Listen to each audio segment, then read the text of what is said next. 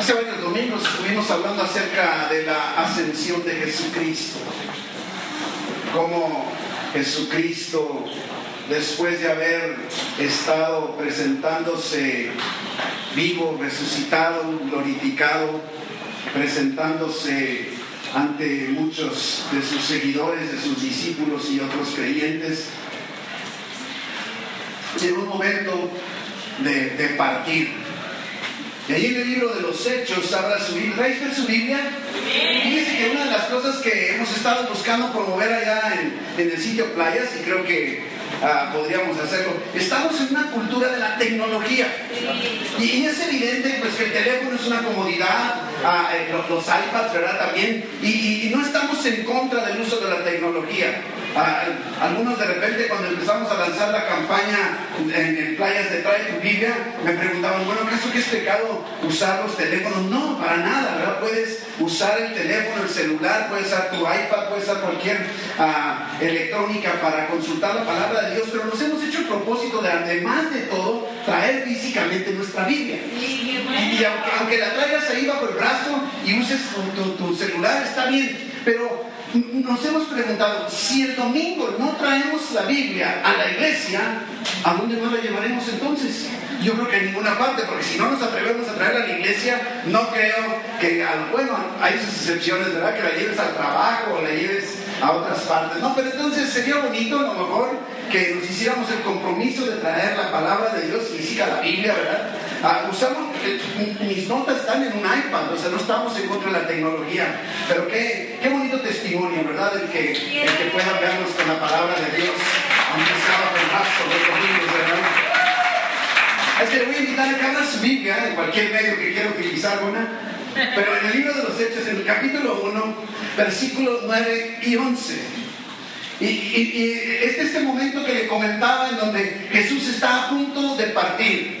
Hay un canto que, bueno, ya no es tan moderno, pero es de la época moderna, donde dice las instrucciones últimas de Jesús antes de partir, ¿verdad? Y, encontramos, dice, y habiendo dicho estas cosas, estuvo diciendo que les seremos testigos cuando haya venido sobre ellos el Espíritu Santo, que debían esperar en Jerusalén, muchas otras cosas. Pero aquí dice, habiendo dicho estas cosas, viéndolo ellos, fue alzado y le recibió una nube que le ocultó de sus ojos, les ocultó ¿verdad? Ya no pudieron seguir viendo y estando ellos con los ojos puestos en el cielo, te los puedes imaginar, yo me los imagino con la boca abierta así. ¿Te ha pasado a veces que te atrae o te distrae o te entretiene algo tanto que, bueno, pudiera ser que hasta literalmente, hasta la, baba se te caiga, ¿no? Y yo, imagínense el momento, está en Jesucristo y de repente estás platicando con Él. Jesús te está diciendo, no hagan nada, quédense en Jerusalén hasta que haya venido sobre ustedes el Espíritu Santo y me seréis testigos porque van a recibir un poder para hacerlo. Y en ese instante empieza Jesús a subir. No, nada de avión, nada de alas, nadie lo está llevando, no hay decates, no hay cuerdas, no hay, no hay nada, empieza a subir. Yo me imagino así. Y de repente ya no lo ven. ¿Te, puedes imaginar ese momento glorioso? Y ahí están volteando hacia arriba, los ojos puestos en el cielo, entre tanto que él se iba, y dice que se pusieron junto a ellos dos varones. Ni cuenta se dieron. Estaban tan entretenidos en la ascensión. Me imagino, oye, Dos varones, son dos ángeles con vestiduras blancas. Y dice, los cuales también les dijeron, Varones y Galileos, ¿por qué estáis mirando al cielo? A veces se nos hacen preguntas que pueden parecer, pues porque se acaba de ir Jesús, ¿verdad? Eh, a veces creo que nos dejamos llevar y nos quedamos en el pasado de un momento. El disfrutar a Jesús físicamente en su cuerpo glorificado aquí en la tierra había terminado. Y a veces tú y yo así venimos a una reunión, experimentamos algo de Dios y, quisiéramos repetirlo. Y estamos esperando. Y ya no es el momento. Ya no era el momento de, que, continuaba. Y entonces dice, ¿por qué está mirando al cielo? Y luego mira la afirmación que hacen los ángeles. Este mismo Jesús que ha sido tomado de vosotros al cielo Así vendrá como le habéis visto al cielo. No cualquiera, es Jesús. Y de la misma forma, de la misma forma en la que vieron que se fue, a venir. Y, ¿sabe qué es lo hermoso de la palabra de Dios de la Biblia? Ahí en Primera Tesalonicenses lo dice que así vendrá. De repente nos, encontraremos con Él en las nubes. Para lógicamente el tema de hoy no es la ascensión y el tema de hoy no es la segunda venida de Cristo, pero es importante que no perdamos el panorama. Pero una de las cosas que los ángeles le están diciendo a estos discípulos, en pocas palabras, es no estén de mirones y muévanse, sabiendo que Jesucristo va a regresar de nuevo. Hay un sentido de urgencia, ¿lo crees? Hay un fuerte aplauso, hay que empezar a aplaudir a Dios.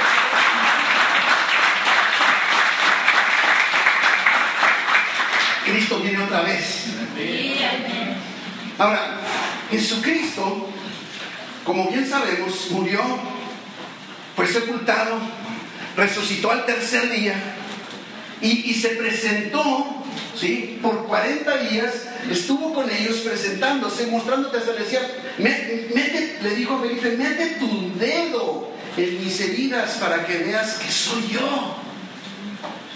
Jesús con ese cuerpo glorificado sube al cielo y la Biblia nos enseña una y otra vez que ese Jesús está en el cielo. Y, durante su ministerio aquí en la tierra nos dijo en muchas ocasiones que eso iría a suceder. Ahora, ahí en Lucas 22, versículo 69, encontramos que Jesús ah, fue arrestado, ah, fue humillado, lo estaban insultando y está ante el concilio, ante el Sanedrín. Están buscando juzgarlo. Creen que tienen la autoridad para juzgarle, creen que tienen el permiso y que tienen la razón para juzgarle, pero me sorprende que en el versículo 69 Jesús se defiende de una manera muy peculiar. Mi hermano Jesús se defiende expresando y manifestando la realidad de quién es, quién será y quién seguirá siendo por toda la eternidad. Y miren lo que dice el versículo 69, dice, pero desde ahora ¿Desde cuándo? Desde ahora. El Hijo del Hombre es como se identifica a Jesús, ¿verdad? Se sentará a la diestra del poder de Dios. Desde ahora, desde ahora. Y es un hecho. Jesús está sentado a la derecha del poder de Dios. Y, la Biblia lo refuerza una y otra vez y es así como encontramos en muchos otros pasajes que nos dicen que Jesús precisamente está a la derecha de Dios. Ahora, la pregunta fundamental para nosotros es, ¿qué está haciendo Jesús a la derecha del Padre? ¿Qué, qué están haciendo ahí? ¿Sentado nada más? ¿Qué están haciendo? Mire Romanos 8:34. Lo voy a traer por muchos versículos de la Biblia. Y dice, ¿quién es el que condenará? Cristo es el que murió. Más aún, el que también resucitó. El que además, así como, espérame tantito, y por si fuera poco, aún hay más. El que está a la diestra de Dios. Y luego aún hay más. El que también intercede por nosotros. Mira, mi hermano, la posición de Jesucristo se logra o se logró porque murió, porque resucitó, porque ascendió al cielo y porque está sentado a la diestra del Todopoderoso. Y entonces ahora dice que intercede por ti, por mí. Intercede por nosotros. Cristo murió, resucitó, está a la diestra de Dios, está intercediendo. De eso, de eso vamos a hablar el día de hoy, ahora sí. Basta de introducción. Jesús a la derecha de Dios intercediendo por nosotros. Ahora, algo que es muy importante en todo esto que vamos a estar viendo. La obra, el sacrificio de Cristo fue completo y fue suficiente. Ya no hay nada que tenga que hacer. Entonces podemos deducir una, una primera verdad. La labor intercesora de Jesús no es para completar algo que esté incompleto, sino para ratificar algo que ya fue logrado. Jesús murió, resucitó y en su cuerpo glorificado, sentado a la diestra del Padre, es una realidad. Eso debiera ser suficiente suficiente intercesión. El simple hecho de que tú y yo sepamos que el Jesús que murió por ti, que murió por mí, está sentado a la diestra como un Jesús glorificado a la diestra del Padre. Y, encontramos, por ejemplo, ahora en, el, en Hebreos 7:25, hablando de lo completo de la obra de Jesús, dice Hebreos 7:25, por lo cual puede puede también salvar perpetua, perpetua, perpetua, perpetuamente. Para siempre es lo mismo, ¿verdad? Sí.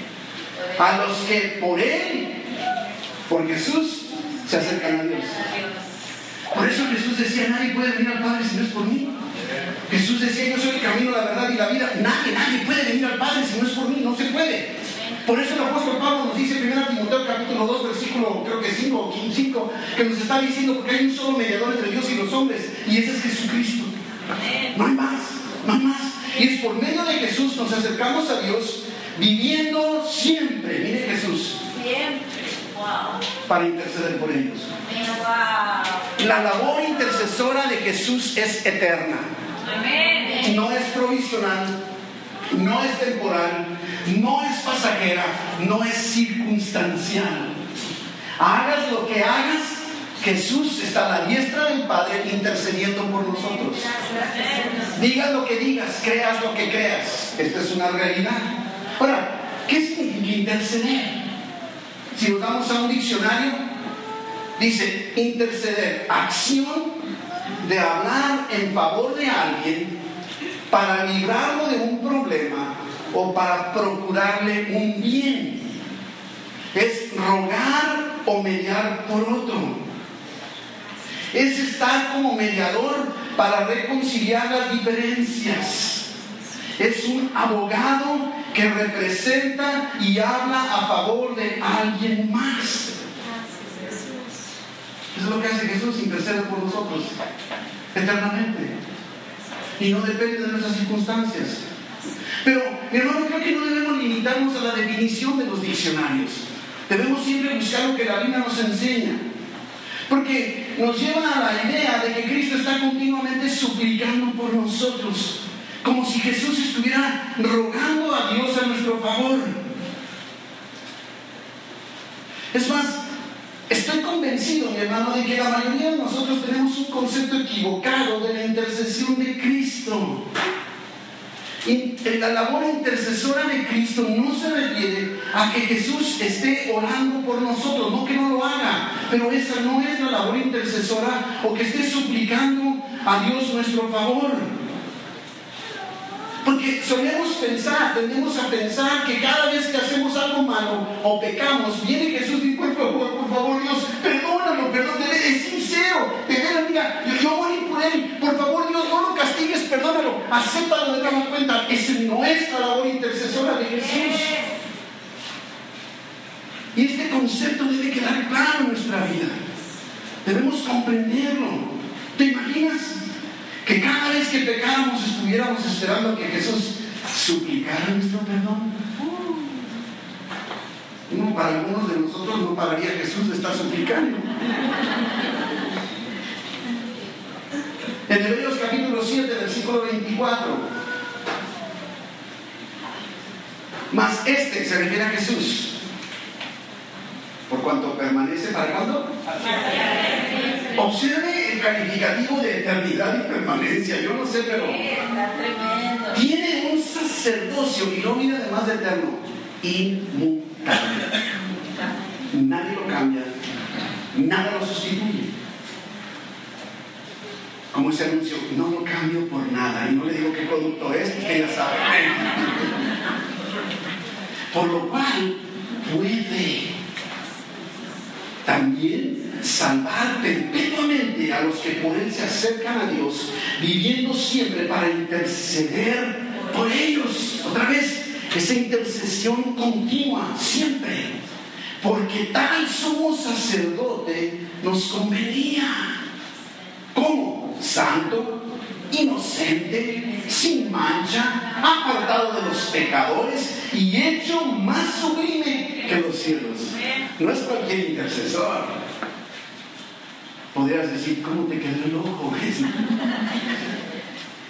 que no tiene necesidad, observe esto, cada día, como aquellos sumos sacerdotes del Antiguo Testamento, de ofrecer primero sacrificios por sus propios pecados y luego por los del pueblo. No mire cómo termina diciendo este versículo 27. Porque esto lo hizo una vez para siempre, ofreciéndose a sí mismo. Una sola vez. Una sola vez. Este Jesús glorificado al lado del Padre, que nos da a ti y a mí la seguridad de nuestro perdón y de nuestra justificación. Es esta realidad. Su labor intercesora es que Él murió por ti. Él murió en tu lugar. Tú merecías el castigo de Jesús. El castigo, digo, perdón, si tú merecías tu castigo y Jesús llevó tu castigo en tu lugar. Jesús a la diestra del Padre me afirma que mis pecados son y han sido perdonados todos y cada uno de ellos. Es la principal labor intercesora de Jesús en nuestra vida. Cuando yo volteo y veo sabiendo que Jesús glorificado está a la diestra del Padre, digo, mis pecados fueron cubiertos. Esa es la labor más intercesora de Jesús a nuestro favor. ¿Qué más podemos querer? Pero no, no pensemos, insisto, que ahí venimos suplicándole, por favor, en serio, pídele a Dios que me perdone, en serio, tú eres mi intercesor, aboga por mí, dile, dile, dile, dile a Dios que ahora sí me voy a portar bien, que soy paquito y no haré travesuras. Esa no es la función de intercesión. Hizo todo lo necesario Jesucristo para reconciliarnos con Dios. Y como creyentes, nunca quedamos fuera del favor de Dios. Nunca. ¿Sabías eso? Nunca. Ni en tus peores momentos quedas fuera del favor de Dios porque lo que inicialmente, lo que originalmente te colocó en el favor de Dios lo hizo Él. No tú. No fue por algo que tú hiciste. Entonces, ¿por qué pensamos que por algo que nosotros hacemos vamos a ser removidos del favor de Dios? Es fundamental que no perdamos este enfoque. Y entonces está a la diestra de Dios representándonos. Su obra no solo fue para ayer, sino para siempre. Su obra está activa hoy y siempre y seguirá estando activa. Y todo nuestro acercamiento a Dios es por esta realidad que Jesucristo resucitado, glorificado, que pagó el precio, que dejó satisfecha la justicia de Dios, está sentado a la diestra del Padre y no lo puedo acercar. Yo puedo saber que Dios está conmigo. Jesús es mi garantía de que ya no hay nada entre Dios y mí, nada que me, ataque, que me contravenga. Justificados pues por la fe. Y esa justificación es fe en Cristo. Y Jesús nos ve, Dios nos ve como si nunca hubiésemos pecado. ¿Te das cuenta de esta realidad? Porque tú sabes que no está sin pecado. Pero Jesús nos ve como si nunca hubiésemos pecado. Y esa es nuestra garantía. Esa es nuestra garantía. Equivocadamente pensamos, insisto, que cada vez que pecamos, Jesús viene corriendo, corriendo con su sangre para interceder por nosotros. No es este enfoque porque provoca entonces frustración, provoca fracaso en nuestra vida cristiana, provoca el engaño del enemigo Inclusive antes de la muerte y resurrección de Jesucristo, esto sucedía. Vamos de nuevo a cuenta Hebreos en el capítulo 9, versículo 25. Hebreos 9, 25. Dice, hablando de Jesús, y no, no para ofrecerse muchas veces como entra el sumo sacerdote en el lugar santísimo cada año. Y luego miren lo que dice, oiga, oiga, porque a veces leemos pasajes que son conocidos y nos pasamos por alto. Dice que, fíjense, entra el sumo sacerdote en lugar santísimo cada año, ¿con qué? ¿Con sangre qué? Ajena. Jesús hizo la diferencia. Él no entró con sangre ajena. Entró con su propia sangre. Gracias, Señor. De otra manera, si no hubiera sido así, me hubiera sido necesario padecer muchas veces desde el principio del mundo, porque pecamos muchas veces. Pero ahora, en la consumación de los siglos, se presentó Una, siempre. una, una vez para siempre. Una. Mira la persona que tiene sangrado, una sola vez y para siempre. No más. No más. Por el sacrificio de sí mismo. ¿Se acuerdan por qué Él tomó nuestro pecado? Para quitar de en medio el pecado. Entre Dios y nosotros está el pecado. Viene Jesús y vamos, lo elimina. La sangre pagó el precio. La sangre de Jesús, su propia sangre, dejó satisfecha la justicia de Dios a nuestro favor una sola vez y para siempre.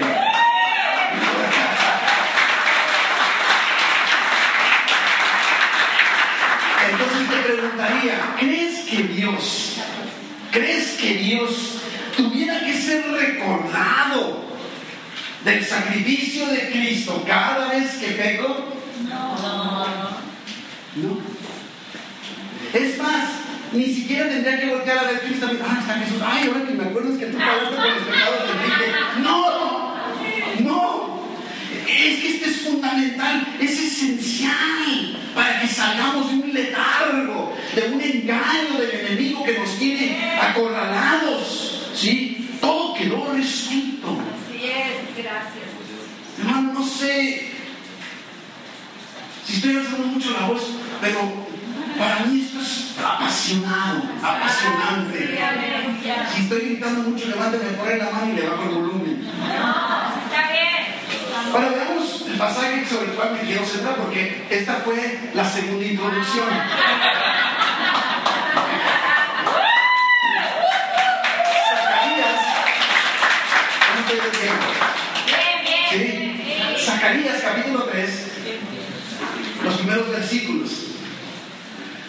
Zacarías es un profeta que estuvo profetizando al pueblo de Dios después del, del exilio, cuando ya están regresando a casa. Y algunos expertos no se ponen mucho de acuerdo. Unos dicen que recibió nueve visiones, otros dicen que son diez. ¿Qué importa cuántas? Esta visión del capítulo 3 es una de ellas. Y, vamos tratando de encontrar ah, enseñanza y- y aplicación a lo que acabamos de introducir. Dice, me mostró, o sea, está hablando Zacarías el profeta, me mostró al sumo sacerdote Josué, el cual, Josué, estaba delante del ángel de Jehová y Satanás estaba a su mano derecha para acusarle. Así medio que suena tétrico de entrada esta visión.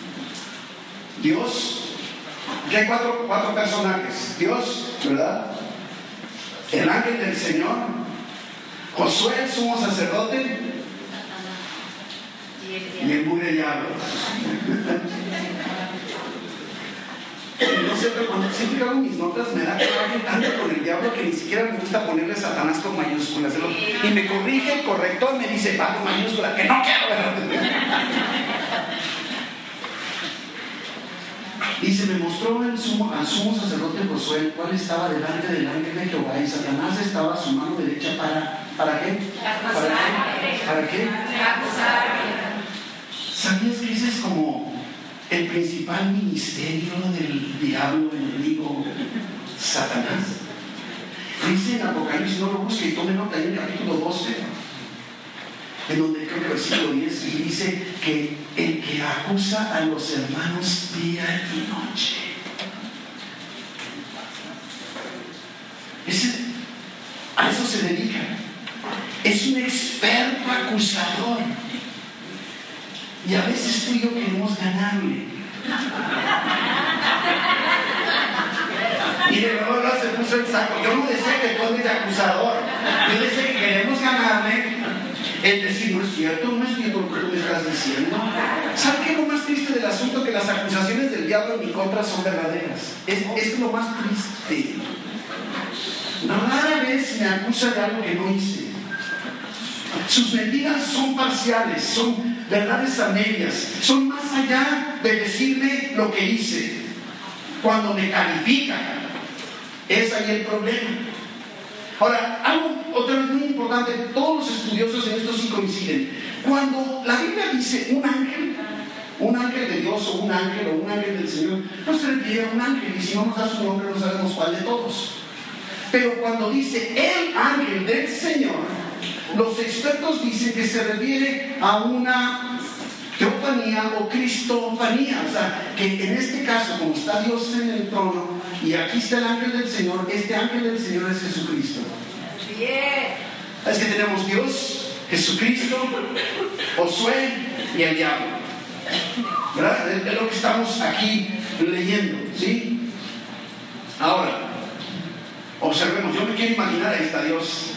Imagínate, me imagino que yo soy Josué y volteo y ahí está Dios enfrente de mí y yo me imagino, no nos dice, pero a la derecha de Dios está el ángel del Señor. Y que conste que este es pasaje del Antiguo Testamento, ¿no? para que vean que no es nada nuevo, solo es una explicación más abierta y más revelada en el Nuevo Testamento. Y luego miren lo que dice, el diablo no está a la derecha, porque me lo han dicho, el diablo no está a la derecha de Dios, porque ¿quién está a la derecha de Dios? Entonces, ¿a la derecha de quién está el Satanás? Pues de Josué. No, otra vez, ahí está Dios, aquí está Jesús, aquí estoy yo. El innombrable. Ahora, este Josué del que nos está hablando dice es un sumo sacerdote. Este Josué no es el Josué el caudillo que servía con Moisés allá en, en el Éxodo y en el libro de Josué. Este es un sumo sacerdote. Ya estamos hablando, eh, eh, lógicamente, muchísimos años después.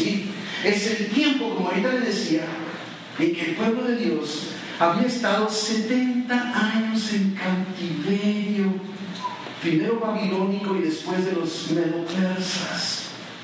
Y ahora están regresando. ¿Te puedes imaginar con qué actitud o con qué sentir regresar? Están viniendo de regreso. Están tratando de dejar la vida pasada. Una vida sin conexión con Dios. En donde todo ese tiempo, ¿sí? No hubo un templo en donde se pudieran congregar. Los expertos dicen que en este tiempo y en unos años de silencio que vinieron después, antes de Cristo, es donde surgieron las famosas sinagogas porque estaban en la búsqueda, estaban tratando de dejar su vida pasada, están en un proceso de restauración. Dios está restaurando a su pueblo, está restaurando Jerusalén, está restaurando el templo. Y creo que así pasa contigo y conmigo. Cuando nos acercamos a Dios, venimos a Él, pero quedan vestigios, quedan residuos de nuestro pasado. De nuestro pasado. No podemos pretender, mis hermanos, que después de haber vivido una vida por años en pecado y queramos que en un instante la restauración quede completa. Y no limito el poder de Dios. Pero en muchas ocasiones de ciertas cosas nos quedan vestigios, nos quedan rasgos, nos quedan cenizas de algo que vivimos. La restauración es un proceso, consume tiempo. Es más, la Biblia nos habla y esa restauración es lo que la Biblia identifica como santificación. Soy santo, estoy siendo santo y seré santo. Es un proceso. Estoy, estoy en el proceso. Hay cosas que todavía inclusive queremos seguir haciendo, aunque sabemos que no debemos. O aquí no. Y nada yo. El pecado que antes disfrutábamos, Porque si no lo disfrutáramos, no lo hubiéramos hecho. Y ahora tenemos que dejarlo. Yo he compartido con ustedes en otras ocasiones como en una ocasión se me acercaron dos jóvenes, ya tiene, ya tiene algunos años, dos jóvenes ya no están tan jóvenes. Ah, y, y, la verdad es que Dios está con ellos, han cambiado por completo sus vidas. Pero cuando estaban jóvenes y quisieron bautizarse, se acercaron conmigo y me dijeron, Pastor, quiere decir que si nos bautizamos, tenemos que dejar de hacer lo que estamos haciendo.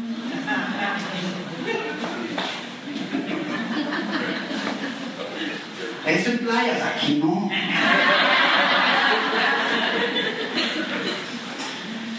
Pecados es una realidad. Es una realidad.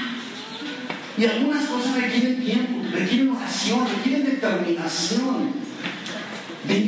Cuando elimina por completo nuestra inclinación. Conozco personas, cristianos, hermanos en Cristo aquí en playas, que Dios ha eliminado por completo aquellos deseos inclinaciones equivocadas, hábitos, vicios, pecados. Pero nos cuesta trabajo en muchas áreas. ¿Por qué? Porque disfrutábamos del pecado, nos divertíamos, hacíamos lo que queríamos cuando queríamos y donde queríamos. Y ahora ya ni pecamos a gusto. Cuando vinimos a Cristo, fuimos redimidos, fuimos justificados. Y entonces ya no practicamos el pecado. Podemos llegar a pecar, pero no lo practicamos. Hay una tendencia, una inclinación para irnos alejando. Es un proceso, aunque caemos a veces. Y ahí es donde viene el acusador. Tiene diplomado, tiene título, maestría y doctorado en acusador. Y nos ataca. ¿Sabes qué, hermano? Es que antes de venir tú a Cristo, eras de su propiedad. Le pertenecías. Él era tu dueño. Él era tu amo. Eras su esclavo. Y entonces no representabas ninguna amenaza para él. ¿Qué? ¿Qué que sí? Pero ahora que viniste a Cristo, y si estás aquí en esta tarde y no has venido a Cristo, el momento que vengas a Cristo, así, y te va a tener la mira. No te estoy asustando, pero te quiero mostrar la realidad. La verdad. Viene con todo entonces en nuestra contra. Con todo. Está molesto. O sea, decir, ¿sabes que eras? Y ya no. Verás por ahora. Josué, este sacerdote que decimos, está ante el trono de Dios. ¿Qué es lo que está sucediendo? Está ante la presencia de Dios. Ahora, no sabemos si está en su visión en el cielo o en su visión es una visión en alguna otra parte. Pero donde está Dios es el cielo, ¿qué importa? Así es. Y entonces ahí lo vemos y, y tiene al diablo a su derecha y lo está acusando, y dice acusándole. ¿Qué estaría diciendo Dios de Josué? Que yo creo que así como censurado, triple X o como, cómo clasifican R en las películas, no, o no diga nada, ¿verdad? No, por favor, Diosito, no escriba lo que me dijo el diablo porque es verdad. Nada más dice acusándole. Pero tiene diablo a su derecha, lo está acusando. Y yo digo, ¿no te has dado cuenta de que cada vez que buscamos estar en la presencia de Dios, el diablo viene a distraernos? Estamos en la alabanza el domingo. Y, y, y si bien le fue a Dios, pusiste tu teléfono en vibrador. Y estás con tus manos levantadas.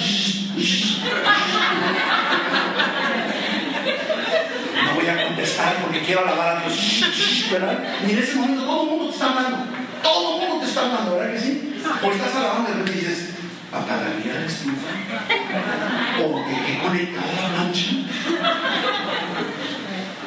Eso no lo digo yo porque yo no plancho, ¿no? Pero, pero ¿sabe qué sí digo yo? Cerré la puerta del, car, del garage.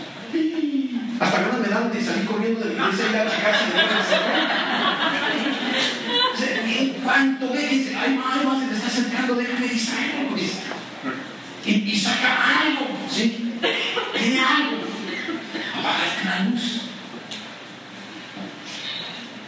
¿El carro dónde lo estacionaste?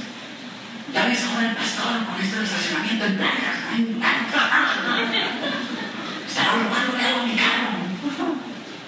El diablo está buscando distraerte. No quiere que dediques momentos como el que acabamos de experimentar, en donde juntos, como un solo cuerpo, una sola iglesia, exaltemos y alabemos el nombre de nuestro Dios. Quiere que los demás sí, pero que tú no. Mientras todo el mundo está por acá. ¿Y tú? Con el privador de tu teléfono. Está buscando distraerte. Es más, y puede distraerte no nada más los domingos, en todo, inclusive distracciones que aunque no sean malas. ¿No te ha pasado que hay ocasiones en que aunque te hable un amigo y que aprecies mucho ese amigo y estás en tu tiempo de oración y suena el teléfono? Es un distractor, no quiere decir que esté mal. tu amigo no es el diablo. Pero es un distractor. Apaga tu celular, apaga la televisión. ¿Cuántos distractores vamos buscando la dirección de Dios? Porque mientras estábamos antes, estábamos tibios, fríos, en pecado, indiferentes, el diablo no se ocupaba de nosotros. No tenía que hacer nada para que vivieras como Él quiere que vivas. ¿Para qué tomarse el tiempo? Es la ley del menor esfuerzo. Tratamos de adorar a Dios y nos sentimos, viene la depresión, la tristeza, la ocupación, viene pensar en las deudas. Nuestra vida de adoración debe ser continua todos los días sin distracciones ni artimañas. Porque inclusive te has dado cuenta que el diablo nos ataca hasta dormidos. ¿No te has levantado de repente dices, abro mis ojos y digo, me parece que no dormí? Siento que me acabo de acostar y te levantas, ay, quisiera como cuatro horas más de sueño, ¿no te ha pasado? Se me hace que nada más le estoy hablando mi corazón, pero está enamorado.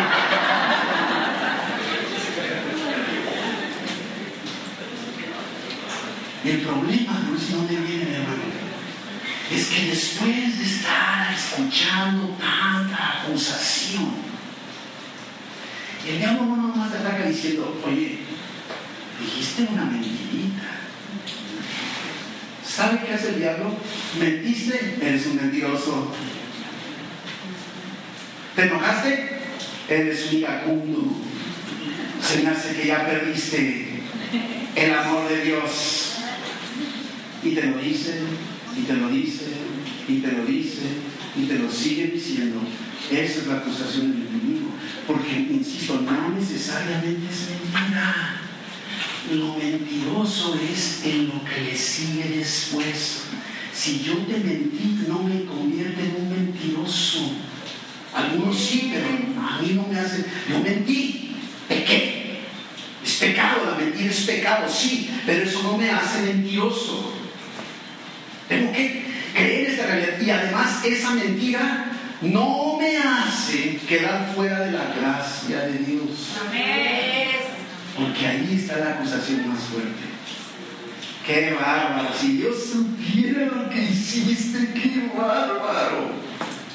Eres un mentiroso. Eres un iracundo. Tanto nos ha estado acusando que ya le creemos sus mentiras.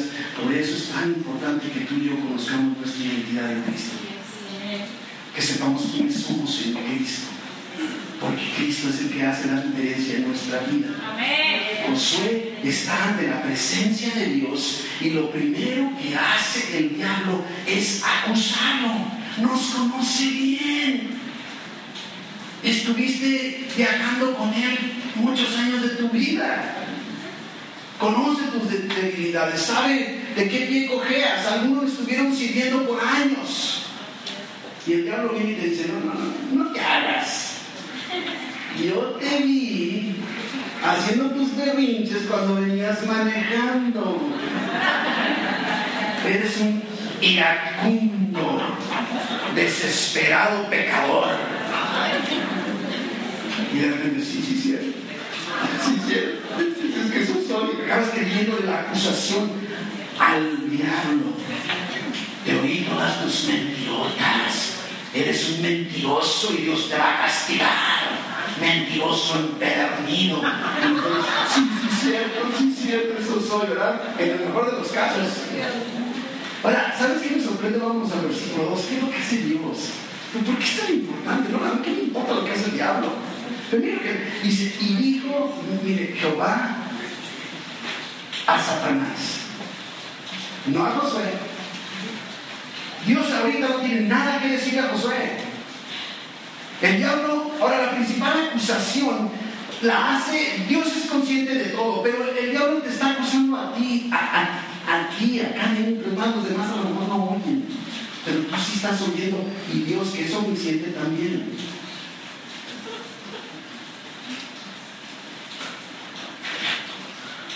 Y le dijo Jehová a Satanás, pero no, hombre de Jesús, lávate de aquí, diablo mugroso. ¿Sabe qué me sorprende? Jehová te reprenda. Jehová te reprenda. A ver, a ver, le había dicho algo más. Jehová te reprenda, oh Satanás. Aquí te estoy hablando, mugre diablo. Jehová que ha escogido a Jerusalén, te reprenda. El diablo está acusando y Dios, Dios te reprenda. Hermano, entendamos una realidad, lo único que el diablo respeta es la palabra de Dios. Lo único. No hay otra cosa. Déjame decirte una realidad, el diablo no te tiene miedo. Me preocupa a veces cuando ponen, yo entiendo, son formas poéticas de expresar ciertas cosas, ¿no? Pero el diablo tiene miedo de ti cuando tú te levantas y lo primero que haces es ponerte de rodillas. El diablo no te tiene miedo, porque aunque te pongas de rodillas, sabe que te va a. Y sabe que tú, por tu propia cuenta, no lo haces. Siento decirlo, aunque te sientas con mí. No, yo que aquí, que meto el diablo y lo agarro y le lo sacudo y lo pego lo pateo. No es cierto, no podrías. No podrías, ¿verdad? El diablo sabe bien, y escúchame esto, que él es más fuerte que tú en tus propias fuerzas. Por eso el apóstol Juan en su primera carta, primera de Juan 4.4, nos dice con toda claridad, dice, hijitos, ustedes son de Dios le pertenecen a Dios y los habéis vencido. ¿Por qué? Porque mayor es el que está en vosotros que el mugre diablo que está en el mundo. ¿Lo logra ver? Perdón por mis groserías de mugre. La censura no me deja más. El diablo no viene de rojo con una cola y un trinche y unos No. Para los hombres viene como muchachita con falda cortita. Para las muchachas, bueno, ya no digo más. Tiene forma de chequera, en forma de dinero. No, no para la mujer, que la mujer no le dije, no, no. Ahora vamos de, sí, yo lo Oye, usted se pone un saco luego, luego, ¿qué les has enseñado?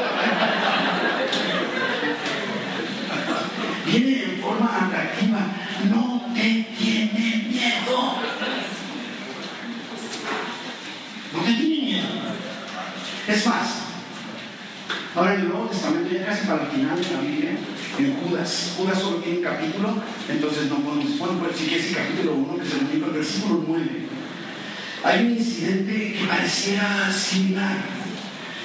Y mira lo que dice, cuando el arcángel Miguel, órale, este está pero de los alto rango, contendía con quién? Oiga, está de ángel a ángel. Así de igual a igual. ¿Qué hace la diferencia entre el diablo, que es un ángel caído, y el arcángel? Dice que estaban disputando por el cuerpo de Moisés. El arcángel no se atrevió a proferir juicio. Pudo haberle dicho igual, te hablo en el nombre de Jesús. ¿Y qué dijo el ángel? El Señor. No, necesitas más. No necesitas más, es el poder está en el nombre de Jesús. No hay otro. Y por eso es que el diablo viene con acusaciones, provocando a que tú y yo nos defendamos con el intelecto. Ah, déjame, ya leí mucho acerca del diablo. Ahora sí, diablo, ven para acá, verás cómo te va. Y te tengo una buena zarandeada. ¿Se acuerdan del libro de los hechos aquellos que quisieron echar fuera un demonio? Les pegó una zarandeada el demonio y los sacó hasta desnudos. No podemos en nuestras emociones. Ahorita me siento valiente, ahora verás, mi ya ver mis fuerzas, he dormido suficiente. Además tengo experiencia porque he leído dos, tres libros que me hablan de cómo pelear contra ti. O, ¿sabes qué? Soy amigo del pastor. y el diablo, Nosotros no podemos, nosotros no le asustamos. ¿Te? Te estoy llevando a que te des cuenta de la necesidad de la intercesión de Jesús.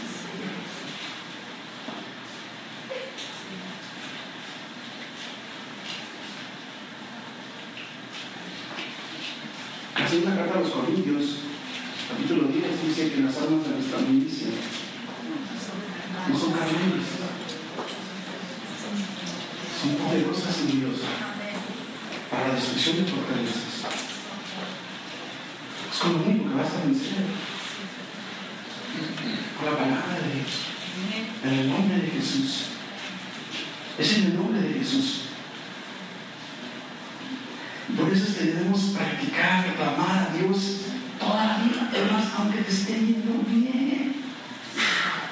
¿Por qué esperar a que te vaya mal y estés batallando para clamar a Jesús? Mejor, ¿sabes qué clama para todo? Para que identifiques o aprendas a identificar la voz de Dios cuando más surgido estás.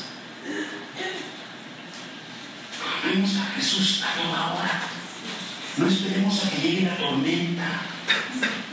Si el enemigo acusando, Dios te reprenda, diablo. No tenemos más que decir. Que viene contigo y te dice, ¿cómo es que se te ocurre venir a la iglesia? Así. En el lenguaje que vamos a ver del resto del pasaje de Zacarías, como si te dijera, traes la ropa sucia, traes unas manchitas en tu vida, como que tu corazón tiene arrugas no porque estés viejito.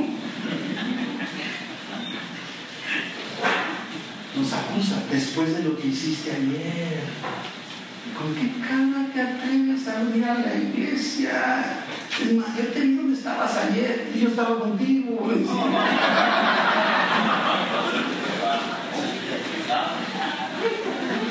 Hace muchos años también nos reíamos porque estábamos platicando en, así en un convivio y un matrimonio y resulta que el matrimonio, el, el, esposo en una ocasión en particular había, la había regado, gracias a Dios nada de adulterio ni nada serio, pero la había regado y la esposa estaba resentida porque sentía que el esposo lo había regado. Y llegaron a, la reunión y empieza la oración y la alabanza, ¿no? Y pues el varón pues está, se siente acosado. A veces no te ha pasado que a veces también puede ser que te sientas tan acusado que no quieras ni levantar las manos y entonces como quieres congraciarte con Dios, déjame levantar bien las manos a ver si Dios me perdona. Y este hombre está con todo lo que da, contra él está entregado, entregado, entregado. Y, y la esposa le mete los ojos y lo ve y le da un codazo. No te hagas. ¿A poco crees que no sabe lo que hiciste ayer? Puede venir usando a alguien, van a decir a tu esposa. Van a poner. ¿Cómo te atreves a venir a Dios? Después de quién eres. Hermano, déjame decirte algo. ¿Sabes con qué realidad vivimos? Que Dios ya sabe lo que hiciste. Él también estaba ahí. Y se volvió por nuestra desobediencia. El diablo no viene a ponerte dedo con Dios. ¿De qué ¿Qué crees? Dios, supiste lo que hiciste, lo que hizo el pastor Enrique anoche. Y Dios, ¡qué bárbaro! No, así la sabía. Y la sangre de Jesús lo Tenemos que comprender esta realidad. El diablo nos hace sentir ridículos hasta que nos damos por vencidos y regresamos al pecado o nos dedicamos a vivir vidas cristianas en frustración. Así, ahí la voy llevando. Creyendo que de alguna manera Dios está enojado contigo. Mentiras. Mentiras. Por eso la Biblia nos dice en Santiago 4 que debemos resistir al diablo y él va a huir de nosotros. ¿Y cómo lo resistimos? Primero dice Santiago 4, humíllate. Expreséntate, conéctate con Dios, depende de Dios, sométete pues a Dios, resiste al diablo y entonces va a huir. Pero es en Dios, sometidos a Dios. No te creas sus mentiras, no dejes de intentar, porque el diablo quiere que te des por vencido y sigas pecando y vivas en frustración. Inclusive muchos hasta dejan de leer la Biblia, ya no oran, se alejan de la iglesia. ¿Conoces a alguien así? Que ya estaba levantando la mano, mi hermano me asustó. y que diría, decide ya, decide hoy no creerle al acusador, utilizar el poder de aquel Jesús que está a la derecha del Padre para reprender al enemigo. No dejes que las acusaciones del diablo te alejen de Dios. No dejes que te robe la bendición. Aunque te sientas como te sientas, mayor es el que está en ti que el que está en el mundo. ¿Sabes qué me llama la atención? ¿Qué dice Josué? ¿Qué dice Josué? ¿Sabe qué nos sorprende? O sea, Josué no ha dicho nada. Josué no ha dicho nada. Podrías decir, el que cambia otorga. Delante de Dios no. Ahora podrías decir, sí, es cierto. Pero cuando Dios viene, digo, cuando el diablo viene acusándote, te va a acusar de algo verdadero. Entonces, no, ¿por qué digo si sí es cierto? Mejor yo me quedo callado. Yo no sé, pero me sorprende que no ha dicho nada, ni habla, no dice nada, no se defiende. Está dejando que Dios haga su obra porque es en su poder. Es Dios el que reprende al diablo. Y ahí mismo, en el capítulo 3, el versículo 2 donde estábamos, miren la última parte. Y dice Dios, ¿no es este un tizón arrebatado del incendio? Ahora, que quiero que vea el panorama. En este momento, Dios, o sea, otra vez, está Dios, está Jesús, está Josué, está el diablo a la derecha, lo está acusando, Dios se levanta, y, o el ángel del Señor inclusive dice, Dios te reprenda. El diablo ya no está. Ya solo están tres. Ahora, y pudiera ser que a lo mejor esto último lo alcanzó a escuchar. No sé, no nos dice detalles, pero es como si, ¿sabes qué? Yo lo saqué del fuego. Yo sé lo que estaba haciendo, yo sé lo que hizo, yo lo saqué de ahí. Hermano, Dios nos sacó de nuestro cochinero, de nuestro pecado. Y por eso es que debemos adorarle con todo, con todo. Te pregunto, ¿de dónde te sacó Dios? Alábale.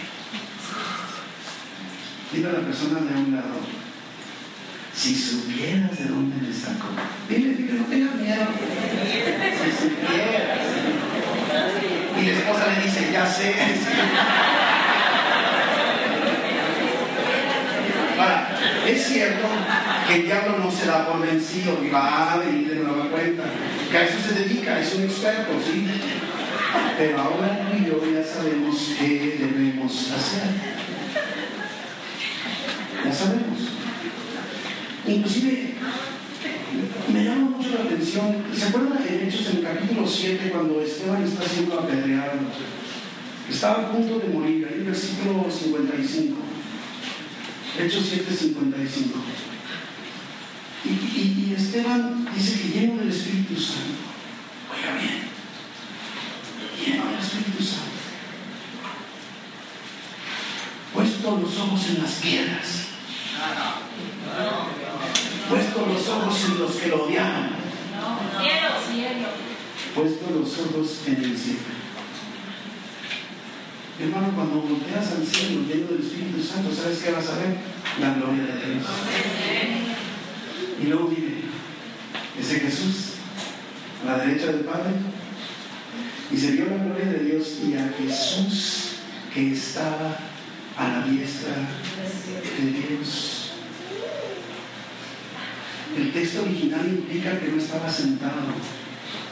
El verbo original dice que estaba de pie al lado del trono de Dios. He aquí, dice Esteban, veo los cielos abiertos. ¿Y a quién? El hombre que está a la diestra de Dios.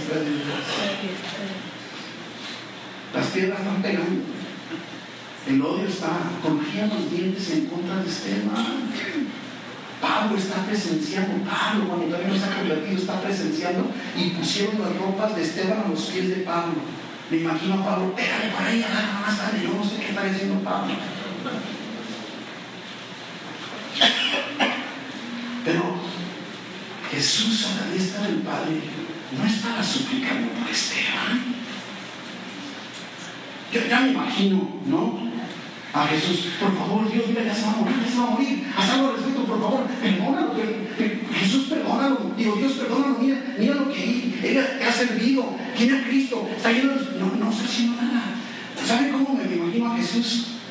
Esto de pie. A lo mejor no nos dice con los brazos abiertos, listo para recibir.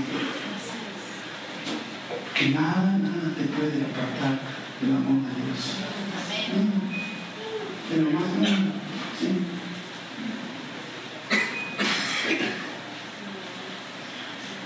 Y algo que me llama la atención es que Dios nos dice, ¿sabes qué? No es cierto, Josué no ha hecho eso, eres un mentiroso, diablo, no, ¿sabes? Nada, nada, no se toma el tiempo. Dios lo único que hace es Dios te reprenda. Versículo 3 dice que Josué estaba vestido de vestiduras viles, ¿se acuerdan lo que ahorita le decía? Y estaba delante del ángel, delante de Jesús, con la ropa sucia, con el pecado en su vida. Él vino representando el pecado de toda la nación porque es el sumo sacerdote. El diablo ahora ya no está ahí, Josué sí, y Dios ahora va a tratar con su pecado como ha tratado con nuestro pecado. Porque no olvidemos que Dios es santo y nunca va a bajar su estándar de santidad. Y al igual que Josué, tú y yo tenemos pecado. ¿Y qué hace Dios? Versículo 4. Dice, y habló el ángel, es Jesús, ¿verdad? Y mandó, mandó a los que estaban delante de él diciendo, denle su paliza por pecador. Es un cochino mentiroso. Todo lo que dijo el diablo es verdad. Merece lo peor.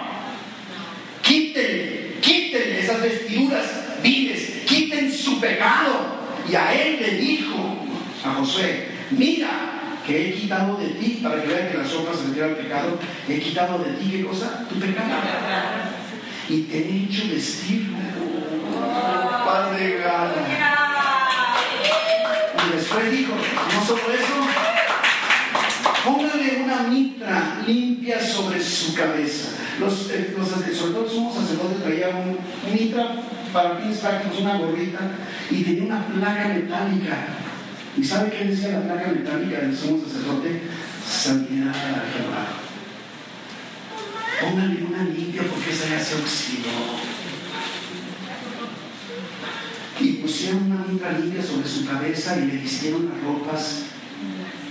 Y, el ángel de Jehová estaba en ¿Ven cómo no siempre Jesús está sentado a la diestra? También está parado a la diestra. Que su labor intercesora es muy diferente a lo que teníamos una idea. Quítenle las ropas, miren las ropas sucias, quítenle el pecado, vístanlo con ropas de gala, ropas de justicia. Ahora, ahora Dios está viendo a Jesús en ti.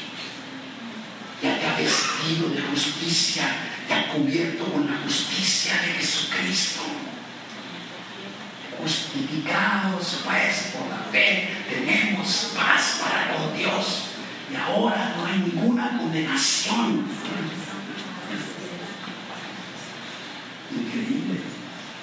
nos ve como si nunca hubiésemos pecado. Segunda de Corintios, en capítulo 5, en el versículo 21, dice que, que Dios a Jesús, que nunca tuvo pecado, por nosotros lo hizo pecado para que ahora tú y yo fuésemos hechos justicia de Dios en Cristo. Eso es lo que somos tú y yo como obra de Jesucristo en nuestras vidas. Y entonces el versículo 17 de 2 de Corintios capítulo 5, de modo que si alguno está en Cristo, nueva criatura es, ¿verdad? Ya lo sabemos hasta de memoria, ¿verdad? Todas las cosas son muchas nuevas. Y eso no significa que como hemos sido justificados, ahora se vivamos como cristianos mediocres, tibios. No. Una vez vestidos de justicia, mira lo que le dice Dios a Josué. Versículo 6. Delante de Jehová amonestó a Josué diciendo, ahora es Jesús hablando a nombre de Dios. Así dice Jehová de los ejércitos si anduvieres por mis caminos y si guardares mi ordenanza, también tú gobernarás mi casa, también tú guardarás mis atrios, y entre estos que aquí están te daré lugar.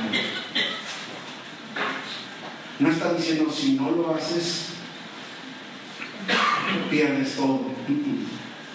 Esto está hablando de nuestra responsabilidad como cristianos una vez que hemos recibido la salvación por Cristo. ¿Se acuerdan? cuando nos está diciendo aquellas obras que Dios preparó de antemano para que viviésemos en ellas, pero por gracia somos salvos. Es por la pura gracia de Dios, pero ahora tenemos una responsabilidad, debemos vivir como lo que somos. Somos santos, somos apartados por Dios con un propósito. ¿Sabías que eso significa santidad? Lo hemos dicho muchas veces. Santidad es eso, no es ser inmaculado. Es el que somos somos apartados por Dios con un propósito. Y muchos piensan que ya no hay solución para ellos. Mire, esto que está sucediendo con Josué lo mismo que le sucedió a la mujer sorprendida en el Evangelio ahí en el Evangelio de Juan. Una vez que dijo, ni yo te condeno, justificada. Y luego le dice, ve y no sigas. Es lo mismo que está diciendo, ¿sabes qué? No te condeno ya en Jesús y cada vez que veas a Jesús, recuerda que no hay condenación. Ahora vive como lo que eres. Es lo que está diciendo Dios. Es lo que está diciendo. Y muchos piensan que ya no hay solución. Que han pecado tanto, tanto que ya no hay solución. Pero mi hermano, déjame decirte, no hay pecado que no pueda ser perdonado por Dios. No hay pecado. Y Jesús siempre estará dispuesto para perdonar. Y te diría, ven a Jesús. Y el primer paso, porque podríamos hablar de que hay dos grandes momentos en la vida del cristiano. Uno, cuando venimos por primera vez a Dios. Y luego cuando ya cristianos volvemos a venir. El panorama es el mismo, es Dios quien reprende al acusador.